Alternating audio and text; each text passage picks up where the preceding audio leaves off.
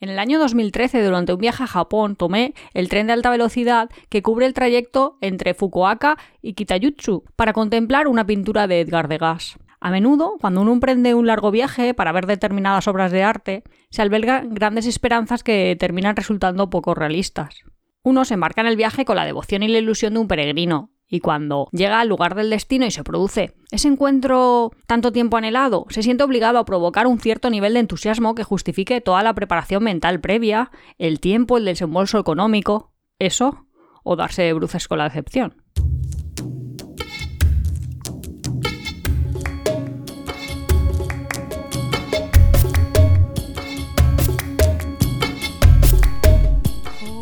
Nuria nos ha leído un fragmento de El arte de la rivalidad de Sebastián Esmé, que no es un libro de viajes, advierto, es un libro sobre arte, que compara, es bastante interesante porque compara a dos mm, artistas, por ejemplo, coge a Picasso y a Dalí y compara la rivalidad que había entre ellos, por eso se llama el arte de la rivalidad. Y me ha parecido bastante interesante la cita, sobre todo porque nos enmarca muy bien eh, algo que pasa a veces, y de lo que vamos a hablar ahora, que es esto de llego a un destino, no me ha gustado, pero voy a decir que es de puta madre, que lo hacen muchos, muchos bloggers, porque simplemente yo he ido y tengo que autojustificarme el, el, que me ha gustado y que esto, pues por supuesto que yo he venido aquí porque yo ya sabía cómo era y, esto es fantástico. Claro, es porque la otra cara de la moneda es asumir la decepción. Claro, lo que, lo que dice el texto. Hola, somos Iván y Nuria. Esto es el capítulo 10 de la segunda temporada del podcast Tiempo de Viajes y hoy vamos a hablar sobre... Decepciones viajeras. ¿Destinos que decepcionan? Destinos que nos han decepcionado, destinos que decepcionan a la gente, destinos... También, aparte de la decepción como, como tal en un destino, también hay veces que lo que tenemos que valorar es el no cumplir las expectativas al 100%. Por ejemplo, Nueva York, eh, lo tratamos hace muy pocos programas y decíamos de él como que era un destino que ya conocíamos, que, como que ya lo habíamos claro, visto. Iván cuando estaba preparando, eh, estábamos preparándolo, me, yo le digo, pero tengo que, me tiene que decepcionar el viaje entero, me tiene que decepcionar algo que vea puntualmente, me decepciona porque realmente no vale la pena o, o, son mis propias expectativas las que han hecho que esto me decepcione. Y en cuanto al destino de Nueva York, para nada podría decir de forma global, es un viaje decepcionante. Lo que pasa es que como que sí que tenía esas expectativas de esperar más. ¿Tú volverías a Nueva York ahora mismo? Claro, yo volvería. Iría lo mismo y de hecho volvería con más tiempo. Pero sí porque ya que voy, pues ya hago Nueva York. Pero sí que recuerdo que en el momento que volvimos del viaje aquella vez, dijimos, mm, o estábamos incluso en el, durante el viaje, decíamos, ostras, es que es como que ya lo he vivido, como que te faltaba algo que los demás viajes sí que te daban. El factor sorpresa no lo tenía. y las experiencias a lo mejor habían sido tan meditadas que ya las conocía. Yo de normal me gusta más dejarme como... sorprender o, no tener tanta información. Y hay algunos destinos que tú ya tienes información sí, incluso incluso al detalle. Quiero decir que hay museos que yo ya sé cuáles son las obras top que hay en ¿Qué es lo que voy a ver? Sí, porque sí que es justo decir en este punto que normalmente eh, los viajes los planifico yo y Nuria no. como que no intenta adelantarse, no, no crear expectativas. O no lo hacía antes, ahora a lo mejor ha cambiado eso un poquito. Pero. Eh, claro, es entonces, que. Para ella era una sorpresa. Para mí, a veces es difícil la separación o la diferencia entre lo que tú dices, preparar y no generar expectativas, yo lo hago ahí como todo unido. Si yo preparo ya lo llego a imaginar, pero en cambio no preparar tiene otra parte negativa que yo ahora sí que estoy descubriendo de a lo mejor hay experiencias que me estoy perdiendo, no del propio no del propio destino, de lo que es callejear, pues lo que es callejear, no. Claro, pero a lo mejor cosas que, podría se podían hacer. Claro. Claro. Que a lo mejor eh, el otro día en el podcast de París, pues por ejemplo, tú puedes ir a tomar un té al Hotel Ritz. Bueno, de hecho te puedes alojar en el Rich, pero si estamos hablando de nuestro nivel, pues a lo mejor si no lo sabías, pues es una experiencia que te pierdes que a lo mejor luego te gustaría haber vivido. Y en ese sentido...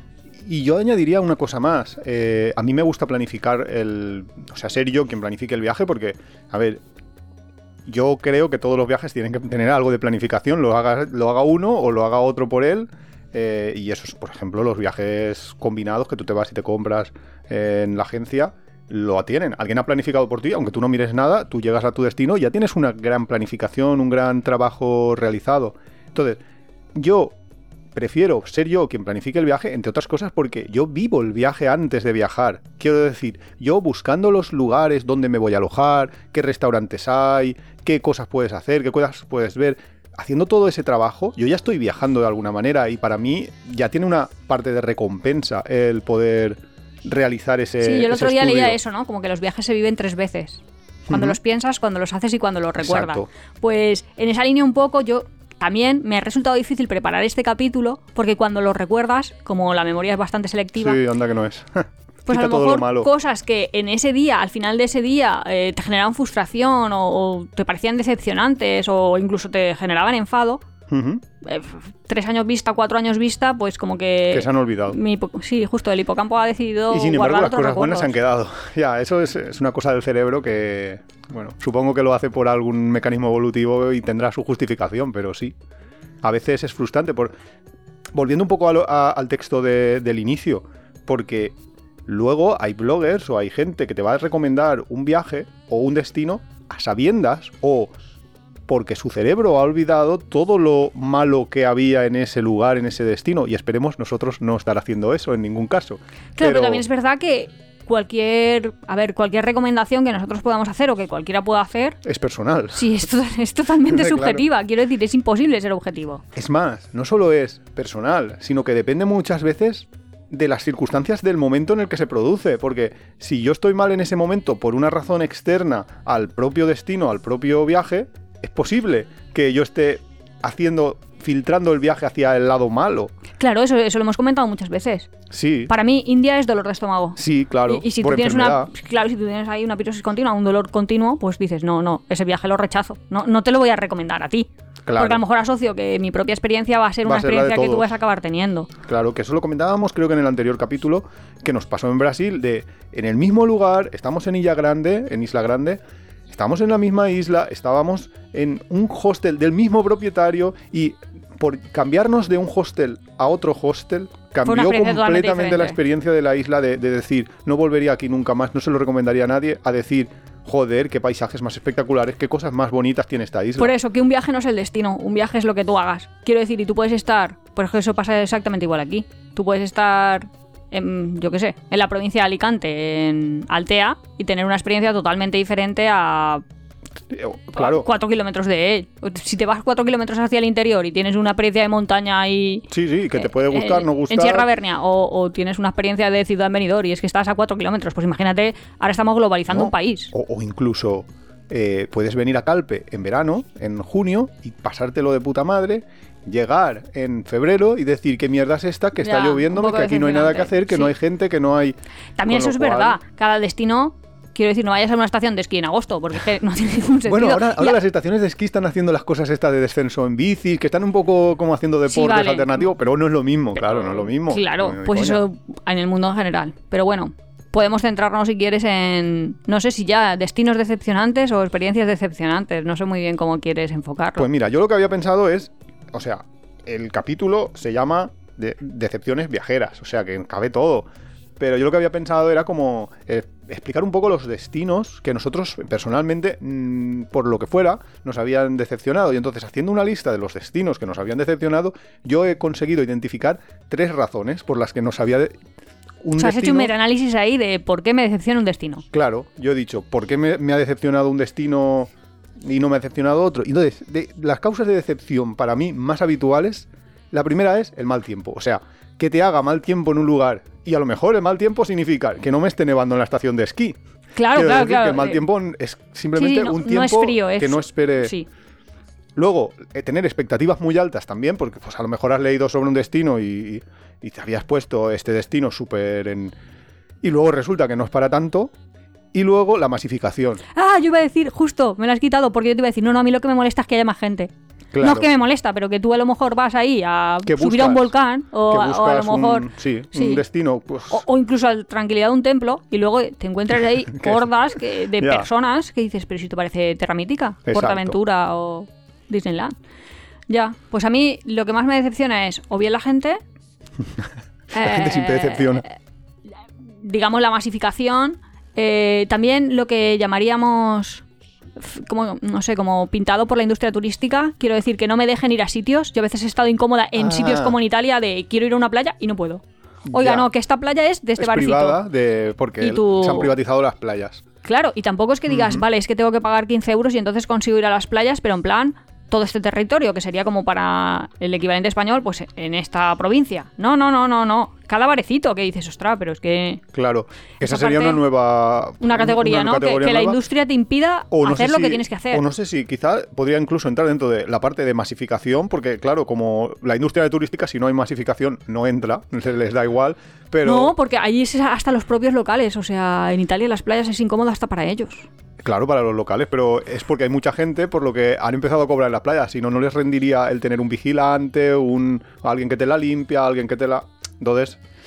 Ese tema, bueno, no sé, pero vamos, otro, eh, podemos decir que es otra categoría eh, lo que estás comentando, no sé, no sé cómo llamarla, pero podría ser otra Pues categoría. yo le llamaría al negociet, no sé, que quieren sacarte dinero todo el rato, que dices, pero que no, no Sí. sé, que me siento una hucha, en serio, Claro, es supo- ahí, supongo- parece un videojuego de inserta, dame 5 euros, dame 5 euros, dame supongo 5 que euros, cada no- 25 minutos, que dices, perdona, Claro, esto nos pasa más a los viajeros así, low cost, low cost y, mochileros. y- y high cost. No, yo creo que a los, a los estos que van a típicos resorts de todo incluido, que va- van, esos van soltando billetes. Yo los he visto muchas veces en, en Tailandia, es que es continuo, en Kuta, continuo, están continuo. soltando billetes a todas horas en cosas que dices, ah, sí, aquí esto me cuesta a mí la mitad o menos.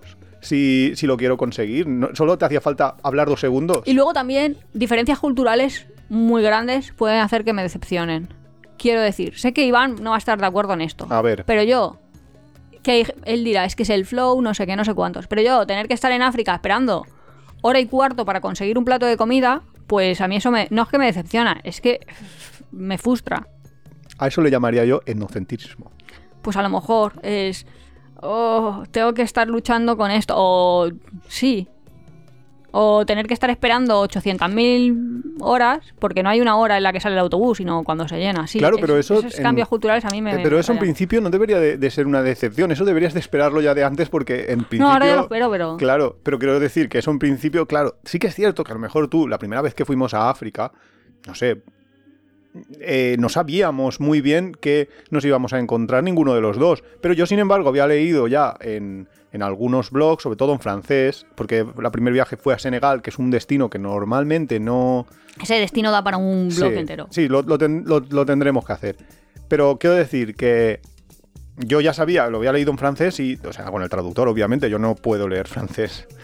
Pero había leído ya, pues, que, que sí, que, el- que los servicios son muy lentos, que los transportes son lentos, que todo es a otro ritmo. Entonces, claro, yo sí que me lo esperaba un poco. Quizás Pero tú una no, cosa es que te lo esperas no y otra cosa es que vas a alquilar un coche y tú te crees que ese día te vas a ir con un coche. Nosotros porque somos las personas más cabezonas del mundo. En Sudamérica lo mismo. Y porque tenemos tiempo. Sí, pero que no es ahí en plan... mm, no sé, ¿sabes? Que es cierto, es como tus barreras de enculturación es difícil Sí, sí, verlas sí. en otro sitio. Y eso a veces... Sí, sí. Pues, si quieres, entramos bueno, a ver... eh, y, bueno, no, no, no. Y otro que puede ser que los niveles de salubridad, no sé cómo se dice en castellano ni siquiera, los niveles de higiene son tan por debajo de tu estándar Pero si yo te lo meto en el mismo, hombre, eso es lo mismo. Eso es, eso es exactamente igual, eso es etnocentrismo. Quiero decir que eso es por. Porque Mira, no eso si lo estás, esperas, estás en un pero- restaurante, porque no te digo que estás en la calle, pero si tú estás en un restaurante y empiezas a ver ratas, o estás en un sitio y la gente va por ahí escupiendo y tiene enfermedades infectocontagiosas respiratorias, pues mm, hace que estés incómodo. Pues yo, sin sinceramente, duda, sí. Pero, quiero decir, sí, pero que eso. eso es Bueno, ahora entramos ahí, yo te doy mis duda. ejemplos que hay de este tipo. Yo, si quieres entrar en ya los destinos que a nosotros nos han decepcionado, yo te puedo decir, el número uno para mí es la Buambayo. La Buambayo, a ver, Para mí- no, no, pues para mí- un poco a los oyentes. Un segundo. Ah, vale, bueno, vale. dime, dime No, si no, quieres. no, Va, levanta la no. mano muy bien, así. Cuando el profesor acabe de hablar, no, no, ya- Cuando, cuando termine, sí. no, la Buambayo, para situar a los oyentes, es el, es el pueblo o la ciudad, mejor dicho, que está pegadita a la isla de Komodo y entonces es la puerta de entrada a la isla de Komodo. Komodo, en Indonesia, es el lugar donde están los famosos dragones de Komodo. Los dragones de Komodo eh, son unas lagartijas grandes, que no sé si las habéis visto o si las conocéis. Son como una... Dicen que son los Son, animales son así- grandes regular, porque es el mayor reptil vivo Sí, del planeta o algo pero que- así. que eran coetáneos de los dinosaurios, que han sobrevivido a toda... Pero que miden dos metros. Sí, miden dos metros. Para mí fue una decepción porque Yo qué sé. Nuria a mí me dijeron, 10, 15 metros. claro, dijeron, es el reptil más grande del planeta. Y yo, en serio, que nosotros en, Filipi- en Filipinas iba a decir yo, en Argentina hemos visto los dinosaurios, o sea, los esqueletos obviamente, pero que Hombre, tú ves ya. ahí No 15 somos tan metros, viejos, de, ¿eh? 15 metros de cacharro. 10 metros, 15 metros, no sé, como una casa, más o menos. Y de pronto te ves una cosa que es como una mesa, Claro. que Yo, en serio, es que entramos y le dijimos al de. Hay como dos estatuitas cuando llegas a la isla de Sí, de sí, sí. Y yo le dije, son tan pequeños y están hechas de cemento. Y dijo el hombre, ¿cómo que tan pequeños? Si esto es mucho más grande que el propio dragón. Y yo pensé, Ah, pues qué pequeño. Claro. Luego estaban todos los turistas asustadísimos cuando veían ahí las lagartijas estas de dos metros y a mí me parecían. claro, Nuria se había imaginado, Nuria había estado tres semanas con pesadillas de los monstruos esos No, que íbamos pero a que yo me imaginaba ahí, yo qué sé qué. Cariño encogido a los niños, versión. Lagartija, pero en gigante. agrandado. Sí, yo me imaginaba en serio. Un, un dragón como una casa. No, pero la cuestión es, a mí eso no me decepcionó, porque yo eso ya lo sabía, porque yo ya lo sabía. O sea, yo había, como había planificado el viaje y había estado mirando información sobre los dragones, cosa que a veces también pienso, joder, igual no debería haber investigado tanto, porque ahora ya sabía yo eso, no podía sorprenderme de ver un dragón de Komodo, porque ya los había visto en vídeo, ya los había, eh, ya sabía un poco su tamaño y tal. Pero a mí eso no me decepcionó para nada. A mí lo que me decepcionó fue el propio lugar, el Labuan Bayo. El Labuan Bayo, que era un puto tourist trap toda la ciudad, Es que hay muchos tourist trap en algunos. que a lo mejor lo podíamos meter también en la categoría esa que tú decías de negociet, de vamos a sacarte los cuartos. Claro, es que era así. Claro, yo mm, eh, yo veía más, o sea, yo lo había puesto en masificación, o sea, yo para mí ese, ese lugar estaba masificado. Pero no es que te molestaba porque hubiese mucha gente. A mí me molesta que hay mucha gente cuando intento bucear y de pronto no me viene ningún pez porque hay No. un japonés y está dándole comida de esta de gambas secas que se ha traído el hombre. Entonces, Sí. claro, todos van a él y a mí no me van. Pero, por ejemplo, nosotros en, en la Bayo, nosotros llegamos. A ver, a ver, así para situar un poco. La manera genial de llegar a la Bayo es pillar un barquito. Que no sé si lo hemos contado, pero Sí, se hundieron. sí, yo creo que sí, que dos, dos españoles, justo la- unos días antes de que nosotros llegáramos a la Bayo, se habían hundido en ese barco. No, después, después. Por Porque- eso mi padre estaba todo Exacto, preocupado. O unos días después. O sea, que en nuestro entorno, en menos de una semana de nosotros estar allí, se habían hundido. Nosotros no pudimos comprar ese barco directamente porque no quedaban plazas. Es verdad que era agosto y en agosto, pues los sitios se masifican, por eso digo yo que todo esto vino de la masificación. Eh, en- llegamos a la eh, por avión, por vuelo, y luego resulta que cuando llegamos, intentamos ir a una isla pequeñita que hay allí, que es una isla muy bonita, que hay un... No se podía porque estaba todo reservado para una semana. Nosotros veníamos de Indonesia de tener precios... En Indonesia la moneda es, creo que es 15.000 uno, o sea que 15.000 de sus rupias es un euro. Entonces, claro, los números son muy altos, pero nosotros estábamos acostumbrados a ver 30.000, 100.000, 200.000, Un millón. Pero no hasta un 18 millón, millones. Hasta un millón podíamos haber llegado. Pero es que de repente lo que dice sí. Nuria, de repente las cosas eran millones todo. O sea, ya directamente es que ni siquiera te ponían un cartel con los ceros, te ponían un Eh. 1M, 5M, ya ni redondeaban, nos quedamos en los millones. Sí, sí, sí, ¿eh? Claro, ¿por qué? Porque, porque era agosto, tenían una cantidad brutal de gente y entonces se podían permitir ellos el lujo de, de cobrar a, a esos precios, a- a- con, esos, con esos niveles. Para mí esto es masificación. Y lo que resultó, sin duda, es para mí una decepción total, porque fuimos a la excursión de los dragones de Komodo, vimos los dragones de Komodo, pero ya no nos apeteció luego hacer, irnos a- hacia la isla de Flores, porque la puntita esa es, la isla, es el inicio de la isla de Flores. Muchísima gente, bueno, muchísima no, la verdad es que pocos, se pillan una moto y se van a recorrer la isla entera en moto, que allí hay hasta la posibilidad de ver dragones en libertad, que no están dentro de la isla, encerrados, alimentados. Y nosotros dijimos, ni de coña, nos vamos de aquí porque si esto todo el rato va a ser así, no queremos estar aquí. Y no sé para ti cómo fue la experiencia de los dragones de Komodo. Hombre, para mí la experiencia fue maravillosa. Me imaginaba un cacharraco, como os estoy contando, de 10 metros. Me encuentro un cacharraco, metro 80, 2 metros. Pues yo era ahí. Iván y yo éramos Pues Indiana Jones. súper valientes. Vamos, que vamos ahí, que hasta, hasta el guía nos decía: No, no, no os acerquéis tanto. No, no, darle con el palo. Y yo, pero si este, este dragón está Claro. tontico, tú le das ahí. Hubo un momento entre que los un- dos. entre- Esos vídeos están muy chulos. Sí, están te- en el. en Ah, el- lo, lo pon- lo pondré en el, en el- Nosotros siempre en, apeadero.es creamos una entrada para cada uno de los capítulos y ahí ponemos cosas. Pues ahí pondré yo el vídeo ese del, del dragón de Komodo, que básicamente es que un macho grande, que, que ya te digo, dos metros, eh, vino, se estaba acercando hacia nosotros. Los compañeros, los otros viajeros que habían esto, Todo el mundo salieron tenía ahí por como súper patas. miedo. Y tú, pero si es un reptil, ¿qué va a hacer un reptil? Un cerebro revolucionado. Y nada, si simplemente el, el dragón iba en dirección en línea recta porque estaría buscando algo, no sabemos qué. pues- Pero en serio, que yo he visto cocodrilos más o menos de ese tamaño. Bueno, pero la cosa, que, que entonces pues el, el bicho ese vino y ya está. Y, y- y se acercó, entonces el, el hombre, el vigilante, pues vino con un palo, le puso el palo así, como el bicho tampoco es que sea muy listo, pues se cambió de dirección y ya está, y, y se ha acabado, ¿no?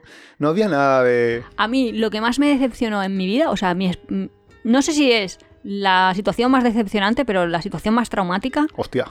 el, el barquito ese en Filipinas. O sea, el propio Filipinas, porque me acuerdo que entero, a- sí. Anabel había dicho, oh, tal, yo quiero No, ir a ese sitio. no, Y mucha gente, no me acuerdo cómo se llama ese sitio. Vale. El- Eh, tú estás hablando directamente ya del destino, de- del nido. eso, de- el, ni- eh, el nido Filipinas, ah, qué maravilla, no sé qué, no sé cuánto, pero, Instagram. pero esto viene, esto es más grande. Porque la decepción viene de antes.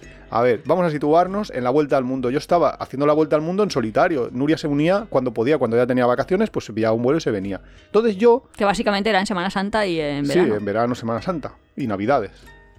Eh, yo fui a Filipinas en febrero. Claro, febrero Nuria ni de coña puede, podía haber viajado conmigo. Entonces, febrero es una época seca, está el cielo radiante, todo es bonito, es, es precioso el mar, el cielo en Filipinas. Yo estaba entusiasmado con Filipinas.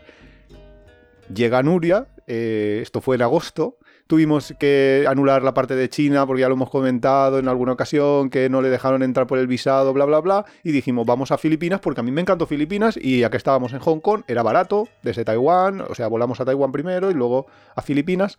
Vale. ¿Qué pasa?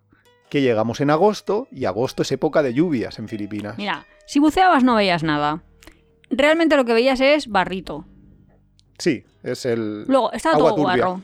Sinceramente. Sí, es muy sucio. Es que Porque Filipinas yo- en general es muy sucio. Y más pero es que cuando una vienen cosa los es muy turistas en agosto. Pero es que otra cosa es playas Ya. asquerosísimamente sucias. Nadie limpia en Filipinas, ese es el problema.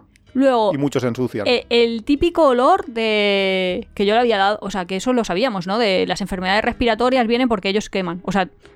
Vamos, que no, quema Queman la basura y. Sí. Pero la basura cada persona no tiene un sistema de recogida, no. Cada uno lo quema ahí en la puertita de en su las casa. zonas rurales, claro, obviamente. En las ciudades sí, pero en las zonas rurales sí. Se quema la, el pero es todo el rato como ese olorcito. Claro, Que eso es incómodo de por sí también. sí. Y luego cogimos el barquito, que no sé de dónde a dónde iba, tú lo dirás porque yo soy un desastre. Si este barco era, pues nosotros estábamos en el nido, ya nos queríamos volver hacia, hacia la, la capital, hacia Manila. Entonces pillamos un barco que tardaba, mm, no me acuerdo cuántos días, pero era como más de un día. En- estábamos en el barco. Es una situación como, como en la cárcel. O sea, ¿sabéis como en la cárcel en un barco? O sea, es un barco local, no es un hierro. barco, claro, para turistas. Es un barco de, de trans- Es un ferry que en teoría puedes subir tú el coche y todo esto. Y es, es muy, muy cutre.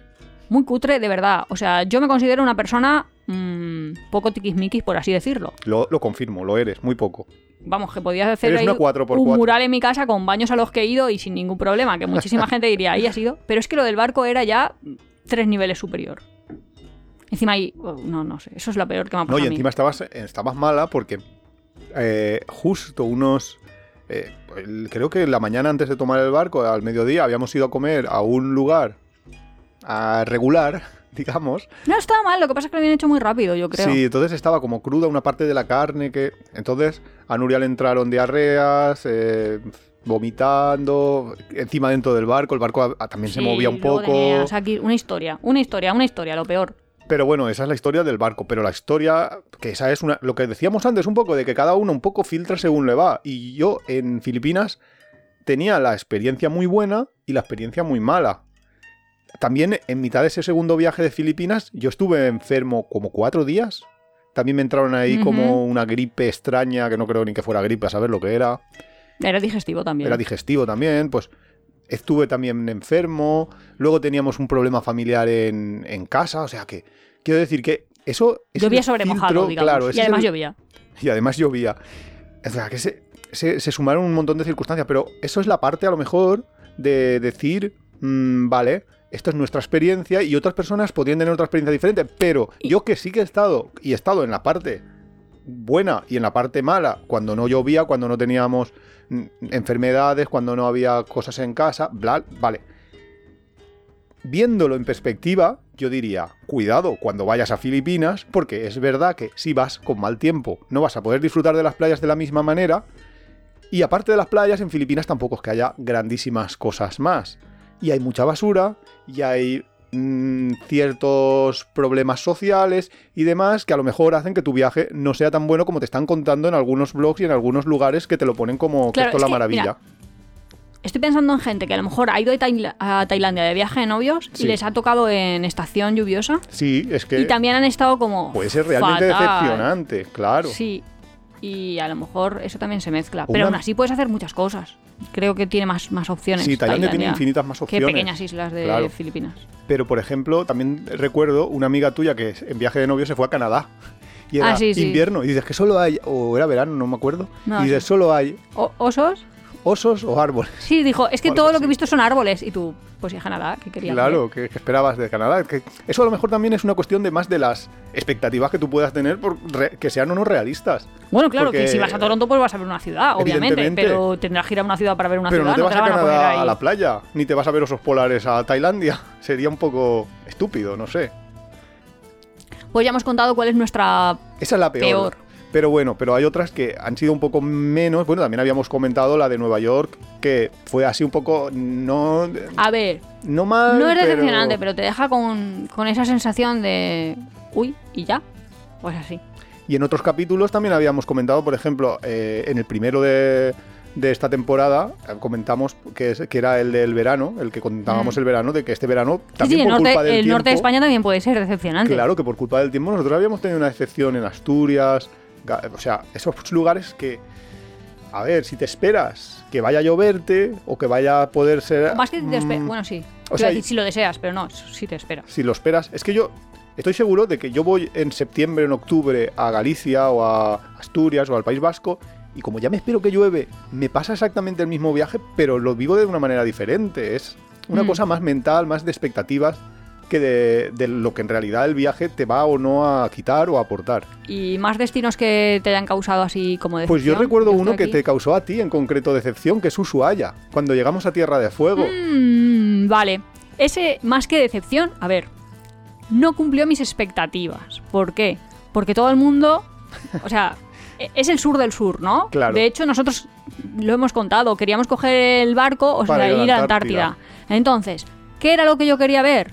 El oso de Coca-Cola, básicamente. Hielo y osos. Claro. Nosotros habíamos visto barcos eh, en Finlandia, en Sí. Tampere y todo esto, eh, que, Que rompían el hielo. rompen el hielo para ir. Entonces, fuimos a, a Ushuaia y yo me imaginaba Tierra de Fuego, pues, pues no sé, casi el Polo Sur, poco más. Claro, Sí, que, casi, que- casi que fuera ya la. Antártida, que, que- Sí, casi. pero está a 3.000 o 4.000 kilómetros. No sé cuánta distancia Claro, está, sí, pero sí. está a muchos, kilo- a muchos miles de kilómetros, no está tan, tan cerca. Pero de verdad era Asturias. O sea, tú habéis visto Covadonga, pues lo mismo. Claro, lo, que- lo que hay que decir también aquí es que nosotros fuimos en, en abril. su verano. Claro, era, justo el claro, final era de su verano, pero no había empezado su frío. Eso es cierto. Claro, con lo Pero yo nunca, no pensé eso. No pensé, no voy a ver ni siquiera nieves perpetuas, no voy a ver Bueno, nada. sí que vimos bueno, un glaciar. sí, Ah, el, el glaciar existe. Claro, y luego la parte del glaciar me encantó. se mantienen, pero no está nevado, no está todo el territorio nevado. No... Ahora lo pienso con el tiempo y digo, vale, hay muchas cosas que me gustaron. Porque yo me acuerdo estar ahí en el bosque con los sonidos esos del bosque. Que eso, no sé, ¿sabes? La grabación esta de... Que, Sí, que oyes sí. ahí a los árboles hablar Es, y... es una grabación que nosotros tenemos que la hicimos porque es que era impresionante, que estábamos ahí en Tierra de, Tierra de Fuego es el parque que está como... O sea, es el parque del fin del mundo que le llaman, el típico cartel este de fin del mundo Sí, que te hace en la foto en el fin del castellano. mundo, sí. es en ese parque y ahí hay como unos árboles, que no sé si son arrayanes o qué tipo de árbol, que son tan altos que se, y se doblan que se tocan las copas de unos con otros, entonces al tocarse el tronco de uno con otro y moverse un poco por el viento, Sí. hacen un sonido súper característico. Sí, de peli de miedo. Sí, entonces nosotros Eso, dijimos, eso a mí "Esto lo ahora me gusta y grabar". me gusta haberlo visto. Claro, Pero luego leí la ciudadcita, que es ahí como una cárcel muy pequeña. no la, la ciudad de Ushuaia. Mm. Sí. Me la imaginaba diferente. Ya, te lo imaginabas más refugio Noruega. del Polo Norte. Eh, no, a ver, que tampoco tan así, pero yo me imagino... tú- Hice tú- tú- como la asimilación. Quizás tuviera... Cerca del Polo Norte, pues yo qué sé, Romaniemi, pues claro, eh, Ushuaia. justo te iba a decir eso. y, y no, no se parecen en nada. Justo te iba a decir eso. Seguro que estabas pensando cuando íbamos hacia Ushuaia que te ibas a encontrar otro- otra vez Romaniemi. Sí. Que, que Romaniemi sí que es, eh, que es la típica ciudad esta donde dicen que vive Papá Noel y que está... Sí, sí, pero que yo me imaginaba eso, como tipis así de los indios Claro, que vivían ahí. de- no sí, sé. más más invernal, digamos. Pero es que era verano. Y ellos en verano no llega a ser tan, tan fuerte el, el frío como para que se mantenga la nieve, no nieva, no hay. Entonces, A ver, que era bonito, ¿eh? Pero Asturias. Claro, pero podíamos decir, pero creo que sí que podemos Sí, decir sí, que fue una, fue una decepción, dentro de, de los, de los viajes. Y yo, por nuestra parte, yo creo que ya no ha habido nada más que fuera así que dices, esto es decepcionante. No sé si tú tienes algo que agregar, pero yo mm, la verdad es que he intentado recordar y a veces a lo mejor es lo que tú dices de la memoria Súper selectiva, ¿no? Súper selectiva que te Hombre, va a borrando lo a ver, malo. a veces me decepciona. Jo, pues ya lo, lo, lo que tú quieres hacer algo y no puedes por algo externo. Pues lo que tú dices, a veces me decepciona intentar ah, conseguir un visado y que me pongan ahí, rejected. Claro, que eso es lo que nos Pues- pasó en China. Pues claro. dices, vale, no es que me decepciones, que de pronto me has cortado un plan. Pero claro que me ha no es decepcionado. culpa del Pero ahora, destino, es pues culpa digo, de- bueno, pues es una experiencia más. Sí. Me hubiera gustado, pues sí, lo sigo teniendo en mi. Pero no es culpa del destino, no, no lo veo yo como culpa del destino, lo veo yo culpa de la, La burocracia, burocracia, de las tal. administraciones, que eso pues, es, es lo que tienen todos los, los lugares.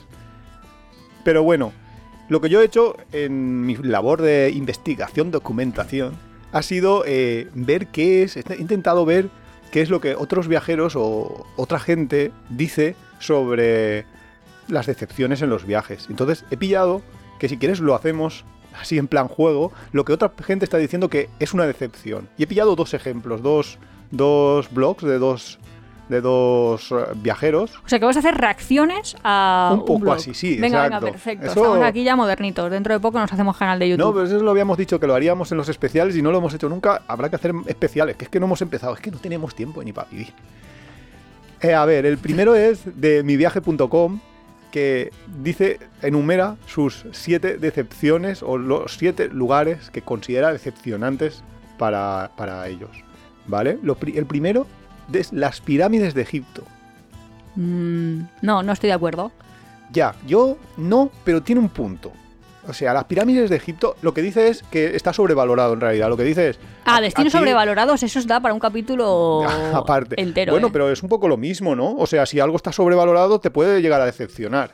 No Claro. sé. Lo que dice ella es que está sobrevalorado y que, y que sí que es cierto que, que tiene como mucha publicidad y que luego pues lo ves y a lo mejor dices, no es para tanto, que a lo mejor es lo mismo que en Nueva York.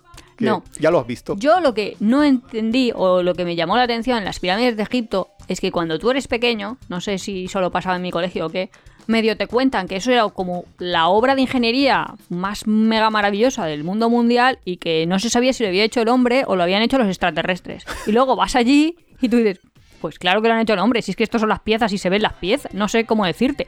Que no te lo imaginas como Claro. la pirámide perfectamente cubierta, porque parte del recubrimiento lo ha perdido. Claro, bueno, pero que lo de hay hecho que lo han robado. es que se hizo en la época en la que se hizo, que no es que esto no es una obra contemporánea, que lo complicado era levantar las piedras a tanta altura. Sí, También bueno, es cierto que si cuentas con millones es de esclavos, pues no está mal eh, para Mm, yo montártelo. Claro, pero que tampoco es que sea. No sé. No, no lo veo yo imposible. Ya, ya. Lo veo trabajoso, laborioso, interesante. Ahí hay faena. Sí, eso, eso dos mañanas. Ahí, ahí, hay que pagar horas de obrero, ¿eh? Claro, Eso dos mañanas no- y cuatro jubilados mirando, no, no acaba, no, No, acaba. no. Pero no lo vi yo ahí extraterrestre, ¿sabes lo que te quiero decir? Claro, Que a lo mejor, no sé, pero que ver, ves ahí la las líneas de Nazca y dices, pues esto también es, también es interesante ahí rascando la piedrecita. Ya, se han pero- tirado esta gente. Pero la, la- la idea esa de los extraterrestres, yo creo que. eso Total, a mí lo único que me decepcionó, a mí lo único que me decepcionó es que como que no está nueva, ¿sabes? Como que le falta el recubrimiento. Vale. A mí lo. Y lo que también me decepcionó un poco es que yo creía que tú podías entrar por ahí por las pirámides. De hecho, yo es que creía que podías hacer a lo de Indiana Jones, ¿sabes? Que a mí me dejaban ahí un cepillito Y, y a buscar. y a buscar, sí. A mí la parte decepcionante de las pirámides fue, a ver cómo decirlo, la industria turística que te las mm, da como muy... De repente llegas con un puñetero autobús, abren una puerta, de- mientras estabas viendo un poco las pirámides por las ventanillas, abren la puerta, te sueltan ahí en una jauría de vendedores y te Sí, intentas sí. acercar a las pirámides en un- a través de un pasillo de vendedores mientras te das codazos con otros turistas que eso, e- esa sensación de mm, no sé cómo decirlo, pero de Corre hacia la taquilla. básicamente esa sensación, pues no, esa me, me decepcionó. A mí me hubiera molado Y claro, A subir en es bastante, camello. claro. Eh, Eso es bastante difícil porque tanta gente quisiendo visitar, queri- queriendo visitar las pirámides no se podría. De, te montas en un camello, que es una excursión que se hace desde allí, que te la venden. Que sí, que sí. Lo que pasa es que sales desde las pirámides, te vas hacia las dunas y luego vuelves hacia las pirámides. Pues al revés. Que el autobús te dejara en las dunas, te subes al camello allí y ya te vas hacia las pirámides. Eso sería lo ideal, porque así las irías viendo y de repente pasaría una nube, una duna, perdón, y, vería, y verías ahí una puntita de una pirámide, estás acercando. Eso Yo sí sería que lo suyo. recomiendo. A mí no me parecieron mal las No, pirámides. no, si yo recomendarlo lo, Lo que recomiendo. pasa es que ¿eh? creo que lo hicimos en un orden inverso, ¿no? O sea, primero fuimos al Museo del Cairo y luego fuimos a las pirámides. Creo que sí. Y igual, bueno, también es verdad que es bastante difícil que te sorprendan las pirámides, porque es que Las has das- visto en todas las películas. Dice que tienes 10 Claro. años, o sea que ya es un poco difícil.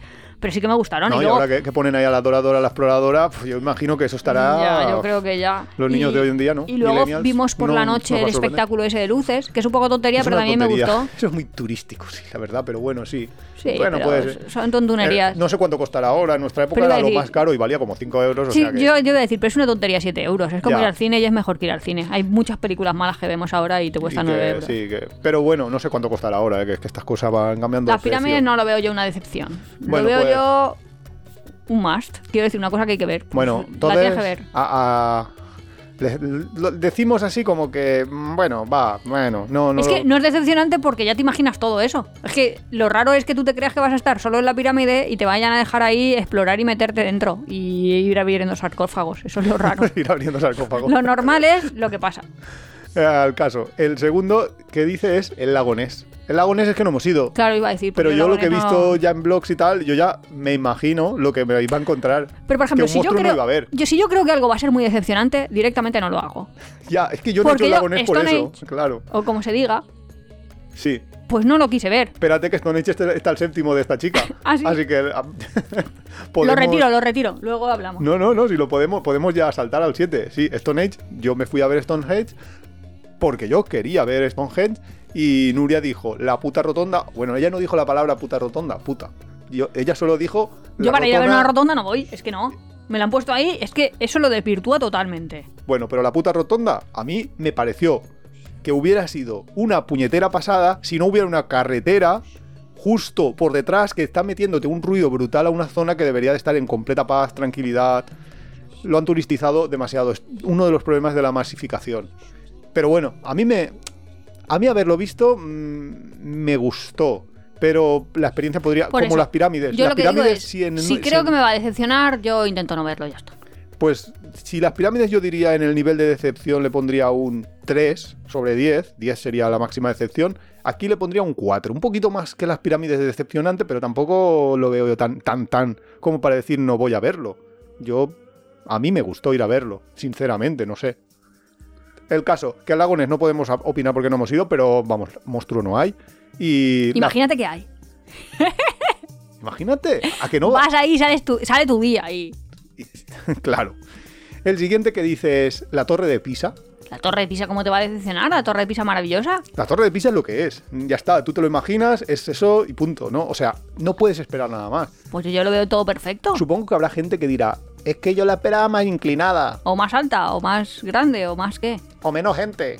También es verdad cosa, que para nosotros cierto. es súper cómodo porque tú volabas a donde sea, por ejemplo, pues a Milán Ujú. o Florencia, no sé cuál es la que estaba media hora en... Ah, nosotros, eh, yo volé luego des- desde Pisa, yo me fui a Florencia, al aeropuerto. O sea Y que- estaba media hora, ¿no? Sí, como muy poca trencito. no- Entonces, eh, como que súper cómodo. Cogías un Ryanair, te gastabas nada. Sí. O sea, un Valencia... Sí. Florencia, a veías mejor- Florencia, a lo todo muy bonito, ibas a Pisa, lo veías, te si comprabas con un euro el autobús, planificando- todo perfecto. Eso te iba a decir, que es que es muy cómodo y es perfecto. Claro, pero que si a lo mejor estás en Argentina, estás planificando una vuelta a Europa y te cuesta mucho el irte Claro, hasta claro. Pisa, a lo No mejor sí paga que la te pena. decepciona. Claro, Eso es lo que A me pasa a mí en Ushuaia. que es un poco lo que en el texto del principio decíamos de tengo que decirme que esto mola mucho porque tengo que justificarme el dinero que me he gastado todo el tiempo de pensando para llegar hasta aquí, etcétera, etcétera. Que, a ver, es una torre, está inclinada, no está súper mega inclinada. En México hay edificios sí, que están es más que es verdad, a lo mejor eres de México DF y dices, pero si Pero esto si lo tengo no. yo cada tres esquinas. O sea, en tres cuadras tengo cuatro cosas de estas. Pero la plaza del Campanil es muy chula. A mí el, me parece el lugar es muy chulo, comes bien por se la come zona. bien, yo iría. Este No fin de semana me iría. Vale, vámonos. El siguiente que dice es Cancún. ¿Cancún entero? Cancún, así. Creo, creo que, yo creo que se refiere solo a la ciudad de Cancún, que eh, será, imagino, la zona hotelera.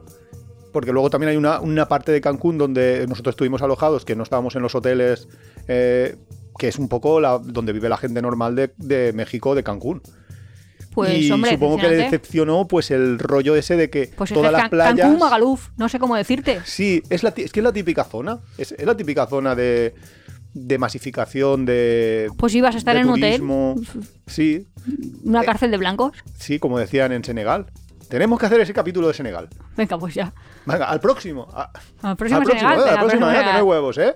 Mira, justo Senegal, eh, cuando. ¿Te acuerdas cuando el primer capítulo de la primera temporada, el primero de todos, el piloto, eh, explicaba. Yo dije que para mí Senegal era uno de los de mis top 5. Y entonces, eh, un amigo, que también es oyente, que es Carlos, nos dijo. eh, Ah, pues saludamos. saludado desde aquí, nos dijo, Senegal para mí está sobrevalorada. Entonces, aquí- para lo de decepciones viajeras tal, pues mira, nos va bien el, que el siguiente capítulo sea Senegal. Así que adjudicado. Así que los que ya estáis oyendo aquí, sabéis que la semana que viene, el próximo jueves, Ahora luego os hacemos otra cosa encontráis- y, y quedamos fatal. Bueno, oye, pues eso es típico nuestro, yo qué sé. Aquí vamos sin guion y sin planificación. No, que sí. ¿Qué guion ¿Qué tenemos, le eh? hacemos? Que, hombre, yo me hago un- una hoja de esta de papel. Bueno, más cositas de la chica esta. Vale. La siguiente que dice, bueno, ¿y Cancún qué? Cancún es decepcionante, a mí no. A mí para nada. O sea, es que me esperaba eso, pues es eso. Es que, Es que justo, ¿cómo te va a ¿Te decepciona decepcionar? Pues no, Es que Benidorm es como no si... Benidorm. ¿Te Esto es súper raro, No, porque Cuta siempre me dicen, me ha decepcionado el color naranja. Pues dije, el color naranja es color naranja, que no sé. Pues Así Cancún que es Cancún. no te lo aceptamos. Cancún no es decepcionante. Siguiente que dice Las Vegas. Las Vegas, ¿Qué le decimos de Las Vegas? mm, tendremos que ir. Que tendremos que ir para decírtelo, pero vamos, me imagino que como en las películas, ¿no? Las No Vegas nunca va a ser como- decepcionante. Porque mira, si vas y no vale la pena para nada, da igual. Tú te casas luego vienes aquí con 75 euros, te lo convalidan. Más Sí, barato. más barato. Nada. Y el último que dice, bueno, el último era el Stonehenge, pero hemos dicho que no lo vamos a, que ya lo habíamos dicho a, a ti no te había, a ti te había parecido decepcionante y no había sido y a mí pues, pues no. Times Square en Nueva York. Times Square, para decepcionante, pero que te, Square es se imaginaba gigante York. o qué? No lo sé, no lo sé, porque para mí fue el lugar, mi A ver. lugar favorito de Nueva York. Yo creo que ya hemos hablado de Nueva York. Sí que es verdad que si yo fuera un asiático, imagínate, si yo vivo en Shanghái, me están contando las películas. Nueva York, Nueva York es la capital de. es la ciudad capital del mundo. Ya, y luego vas. decepción es con toda Nueva Y York. es que dices, claro, es que es como si yo te digo que Alicante es la capital del mundo, pues tú vas a decir, hombre, tendrás cariño, pero. Hombre, hay que- gente que dice que Alicante es la California de Europa. Entonces, claro, a un californiano cuando llegue aquí dirá, Hombre, ¿esto pues qué, no. qué, qué, qué? El caso, que es más pequeña de lo que podía parecer. Y en cuanto a rascacielos y tal, no sé. A, a mí, a mí me gustó. O sea, Yo estoy sacando en conclusión de este más- capítulo que las decepciones van a depender de tus expectativas. Entre otras cosas, sí, sin duda. Por eso hace pocas expectativas para. No, no, No, ah, no. No. Y luego cambiando a otro blog, este blog es el de En el camino con Moonflower, donde la chica esta dice, ha hecho una selección que a mí me ha gustado porque no se ha centrado en destinos, sino en experiencias que son decepcionantes, lo cual también es una cosa interesante. Entonces, lo que ella dice es que hay cosas que normalmente hacen los viajeros, los mochileros, los que pueden resultar decepcionantes o que a ella le parecen decepcionantes. Yo te las leo y tú me, me dices tus, tu, tu opinión. Sí. Vale. La primera que dice que es decepcionante son los miradores. En general. En general. Sí, claro. en general. A ver, a mí me parece decepcionante. Bueno, más que decepcionante. Iba a decir tonto, pero no sé si está aceptado políticamente. Aquí se puede decir todo. Esperarte 87.000 horas para conseguir una foto. Bueno, pero eso es otra historia. Eso son la- las Eso me fotos de Instagram. ya, parece eh. como... mm, vale. Eso es estúpido, sí. Yo. Pero así los miradores en general, joder, pues es que hay miradores, antes lo estabas diciendo. El mirador del Perito Moreno, Es brutal. si es que yo lo pienso ahora, estoy en mi casa y se me pone la piel de gallina, pues Sí. como para estar ahí. O el de las cataratas de Iguazú. Claro, de Iguazú, sí. Claro, sí que es cierto que a lo mejor te dicen, eh, estás, no sé, en. Imagínate, una ciudad que tenemos ahí al lado, en Benidorm, y te dicen, no, te tienes que subir hasta el mirador que está allí en lo alto de la Serra Chelá para ver. Y a lo mejor llegas allí y dices, pues, a ver, es cierto que desde aquí veo toda la ciudad, pero es que desde mucho más abajo también veía toda la ciudad y no me hago todo el esfuerzo este. Quizá lo que no te compensa a veces es una cantidad de esfuerzo mucho mayor para conseguir algo muy poco mejor. Mm, No sé, digo yo. No, no sé por qué lo No sé, lo yo de los miradores no, no lo veo decepcionante, al revés, lo veo bien. Quiero decir que me puedo estar ahí medi- 20 minutos esperando que llegue un atardecer para ver el atardecer. La siguiente que dice, yo sí que estoy de acuerdo ahí, o sí que puedo Pero estar no de acuerdo. es. O que sea, es- dímelo y luego yo ya digo sí, sí o sí, ¿no? No, no, no, yo te lo digo así para que tú ya, ya vayas pensando que, que ese tienes que estar de acuerdo. No. Son las playas que te aparecen en todas las guías. Lo que dice ella es, las típicas playas que te pone, tienes que ir a esta playa, van a estar siempre llenísimas de turistas, entonces no te van a aparecer o Ya. no vas, no vas a ir y te van a, y vas a decir, pues no, Estoy no es la playa que veo Estoy las pensando fotos. en Brasil, ¿Sí? donde las mujeres se van todas puestas, o sea, la típica playa de Brasil, que tienes que ir a esa playa porque tienes que ir a esa playa. Copacabana, vale. Y, y todas las mujeres En iban ahí con Janeiro. 10 millones de protector solar. Sí, sí, sí. sí, estaba sí. pensando eso de... Pues yo estaba bueno, pensando más bien en Fifi, en Pipi, no sé cómo se pronuncia bien, en, en Tailandia. Es, Pero eso no es decepcionante. eso es brutal. Eso es una maravilla, Eso quiero una decir. ma- no. Tienes monos. No, pero es que eso es cuando nosotros fuimos, que nosotros fuimos antes de la avalancha turística. Lo que dicen ahora es que no puedes poner ni un pie en la playa de tanta gente que hay, que cuando vas a ir a ¿Ah, ver sí? la playa de sí, la playa que, que salió en la película La playa de Leonardo DiCaprio, dicen que hay tantos barcos que apenas puedes llegar a, a ver nada, porque además no te dejan bajar en la playa, te dejan, o sea, solo te dejan que lo veas desde el barco. Lo cual significa Claro, es que depende mucho, mucho, mucho, mucho de la experiencia. Porque yo me acuerdo Claro, cuando pero- estábamos en Panamá que tú dijiste, vamos a la isla de Perro Chico, que es un Sí. sitio muy romántico, vamos a estar en una isla desierta tú y yo, bla, bla, bla, bla. Llegamos ahí un sábado o un domingo de Pascua. Claro, y estaba lleno ¿En de serio? gente de locales. Que me decían, ya hemos llegado. Bueno, el de la barca también lo dijo. ya hemos llegado. Y yo pensé, esto es la entrada a Portaventura. Te lo prometo, es que habían colas. O sea, es que tenías que hacer colas para conseguir un coco, o sea, beber Sí. el agua del coco y tal. Y tú. Y luego, en cambio, cuatro días después se fue todo el mundo y ya tuvimos la experiencia de isla desierta. Porque eso fue justo lo que decíamos antes de que tus expectativas o tus experiencias van a depender eso mucho. es lo que decíamos antes de la gente molesta. Sí, Esto sí, mismo, sí, pero de- sin gente sería maravilloso. Claro, de la masificación. Y lo que dice eh, Moonflower es justo eso. Está diciéndote, eh, aquí hay un problema cuando en una guía, en todas las guías, te aparece una playa porque van a, van a estar siempre llenas de gente. Entonces esa, ese tipo de playas me va a decepcionar. Y yo en claro, eso estoy pero... de acuerdo. Yo qué sé, no sé. No pero sé. ir a otra solo porque no haya gente. O sea, si algo es famoso por algo. Yo también tengo esa teoría. también es verdad, porque eso a mí me pasa en Kuta, que mucha gente la, la critica y todo esto, y- pero hay algo. ¿Y qué es lo que hay? Que hay unas olas perfectas en una playa muy fácil de surfear que te hace que, y además es muy barato el, el surfear, el ir a restaurantes y demás, que te hace que mucha gente quiera quedarse mucho tiempo. Eso en- no lo hemos dicho, pero está velado. Yo creo que una de las grandes decepciones es el precio. Igual que si vas a un No, no, eso, restaurante. es- eso es lo del negocio, ¿no? No, eso es que te intentan timar. Son dos cosas diferentes. Ya. Pero si tú vas a un restaurante y comes bien, pero es carísimo, pues te parece decepcionante. Si Ya, tú vas a un restaurante, claro. comes bien y es súper barato, te parece súper recomendable que se lo dices a todo el mundo. Así que también hay. Claro, claro, claro. Es que eso. Supongo que los multimillonarios este, Ah, esta no lo- variable no, la tendrán. No lo tienen, no lo tienen muy bien en su pensamiento. Pues mira, un resta- lo de los restaurantes me viene muy bien porque lo, lo siguiente que dice es lo de ir al restaurante más auténtico. ¿Qué es más auténtico? Pues eso justo. De, ella lo que dice es, tú vas a un restaurante que te dice en la guía, "Eh, este es el restaurante más auténtico de Ávila para comer cochinillo. Ejem. Y llegas allí y hay un cartel que pone menú turístico. Quiero decir que de autenticidad, la autenticidad se pierde en cuanto empiezan a ir los turistas. Entonces, claro, cualquier cosa que te, que te recomienden ahí como este es el lugar donde van los locales, esto es el lugar genial, va a perder, a no ser que lo encuentres tú, va a perder muchísimo, muchísimo potencial. Que yo ahí me viene a la mente el restaurante Atmosphere en Praga, que a nosotros nos lo decían porque era el lugar donde iban los, Los Erasmus que estaban los allí. Erasmus que estaban allí, que eran nosotros teníamos amigos Erasmus y nos decían el mejor restaurante, el más ¿Y auténtico. ahora ya no? No lo sé, no lo sé, Ah, pero creía que estabas comentando que había cambiado. No, pero me sé. gustaría, eh, si volvemos a Sí. Praga, ir a ese restaurante para ver cómo ha evolucionado, si ha cambiado, si no ha cambiado y, y cómo... Porque sí que es cierto que en ese momento pues, se llenaba de, de De gente turistas local, o de Erasmus siempre.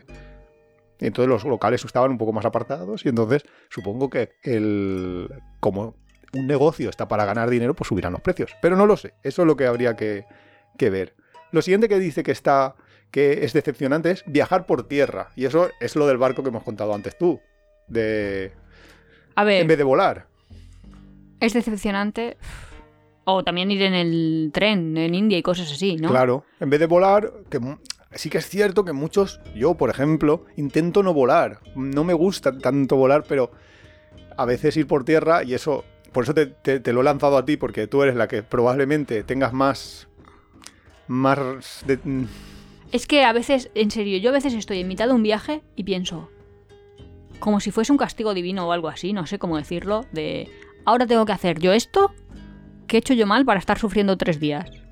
O sea, ¿por qué tengo que estar viviendo la experiencia de una persona mm, súper pobre en unas condiciones súper lamentables de poner a riesgo su propia salud? Porque Mira. yo a veces me meto en esas situaciones que yo lo pienso y digo, ¿cómo me he metido yo en este agujero? Porque es que me he metido yo sola, porque a lo mejor Iván he dicho, pues vamos así, o sea, que a veces so- soy yo sola la que me meto ahí en el fangal, pero luego lo pienso y digo, ¿pero qué hago aquí? Que me falta que hayan aquí arenas movedizas y quedarme atrapado. No sé, esa ¿eso pa' situación, sí, esa situación a veces sí que me parece como decepcionante de por querer hacerlo más auténtico, estoy aquí a punto de morir, o bueno, no de morir, eh, que también soy más exagerada aquí, pero sí que lo veo yo, no, no lo veo decepcionante, lo veo un sufrimiento totalmente innecesario.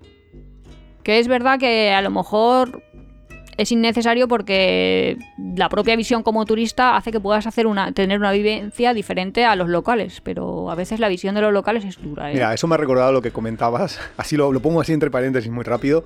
Eh, una amiga, Estefanía, saludos. eh, en la vuelta al mundo, eh, ella se iba a meter en una cosa que se llama Vipassana, que yo no tenía ni puñetera idea. A mí me, me tuvo que contar ella que- de qué consistía esto y que básicamente es que te metes como en un encierro durante 15 días. eh, no puedes ni. Ella fumaba, no puede fumar, no puedes beber alcohol, no puedes tener no tienes acceso a tu teléfono móvil. no tienes acceso a tu teléfono, no puedes tener comunicaciones con el exterior, estás en silencio durante esos 15 días.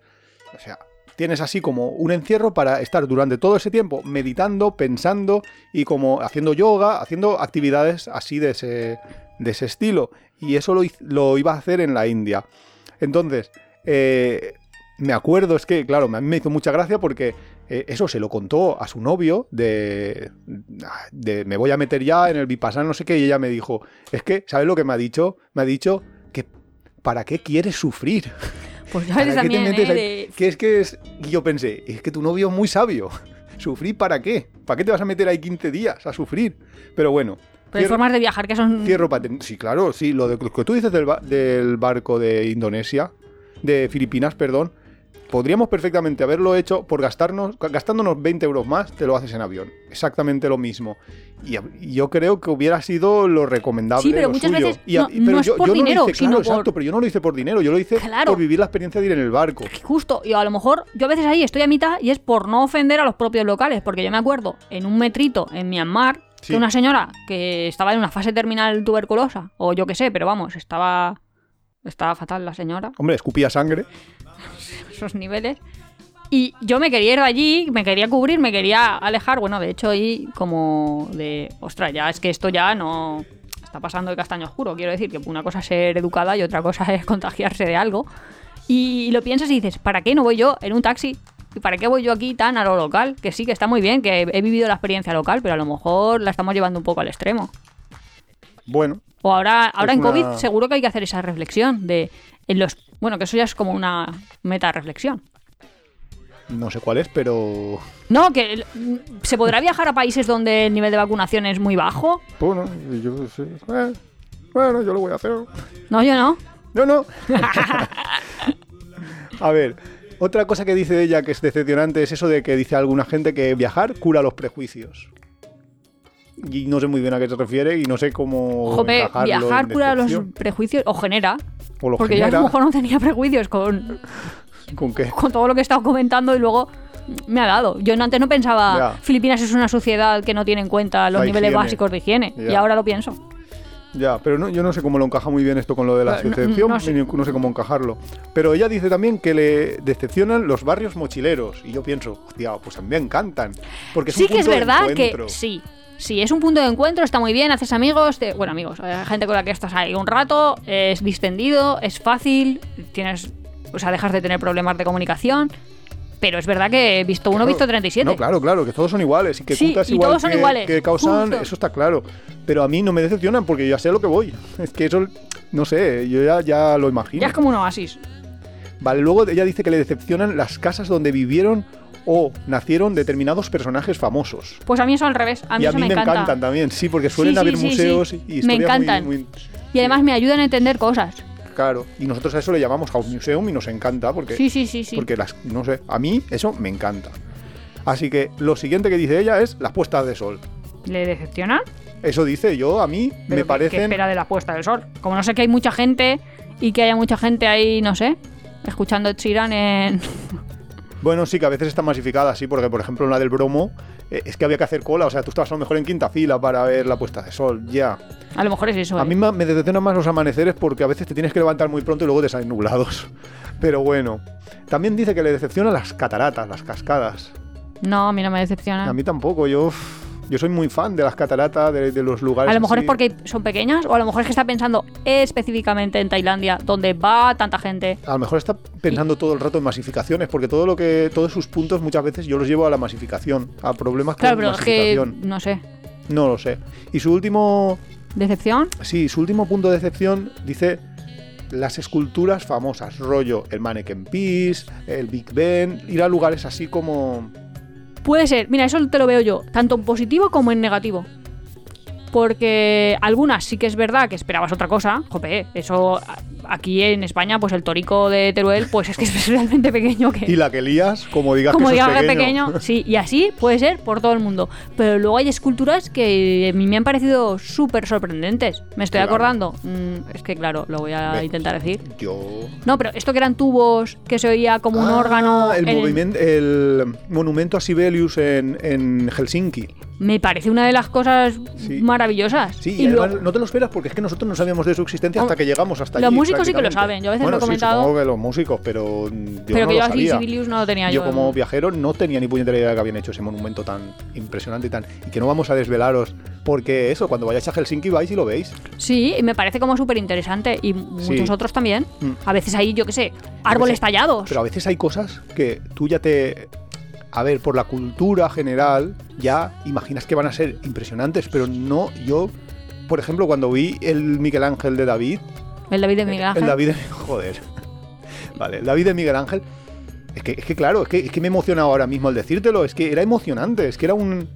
Era una cosa impresionante que no me puede... O sea, yo ya lo había visto muchísimas veces en la tele, en, en- en representaciones artísticas de otros artistas, pero es que no te puedes imaginar que esté en perfecto. Es que eso es lo alucinante. A mí normalmente eso, el arte no me suele decepcionar. A no ser que el arte sea un cagallón puesto en una urna y que me digan que eso es arte y eso en verdad es un invento. Y iros al capítulo anterior para saber de qué estamos hablando. Claro, pero en principio...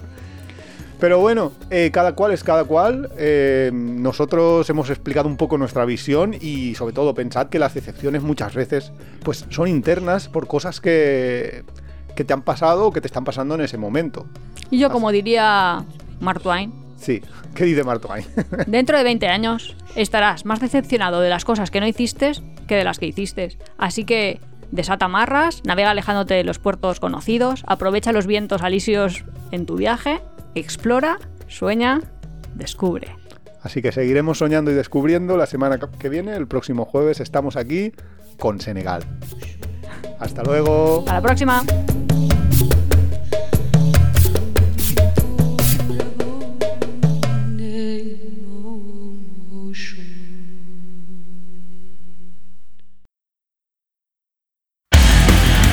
Te gusta nuestro podcast, apóyanos en las redes sociales, coméntalo, compártelo, nos ayuda a crecer y sobre todo nos encanta recibir vuestros comentarios y sugerencias.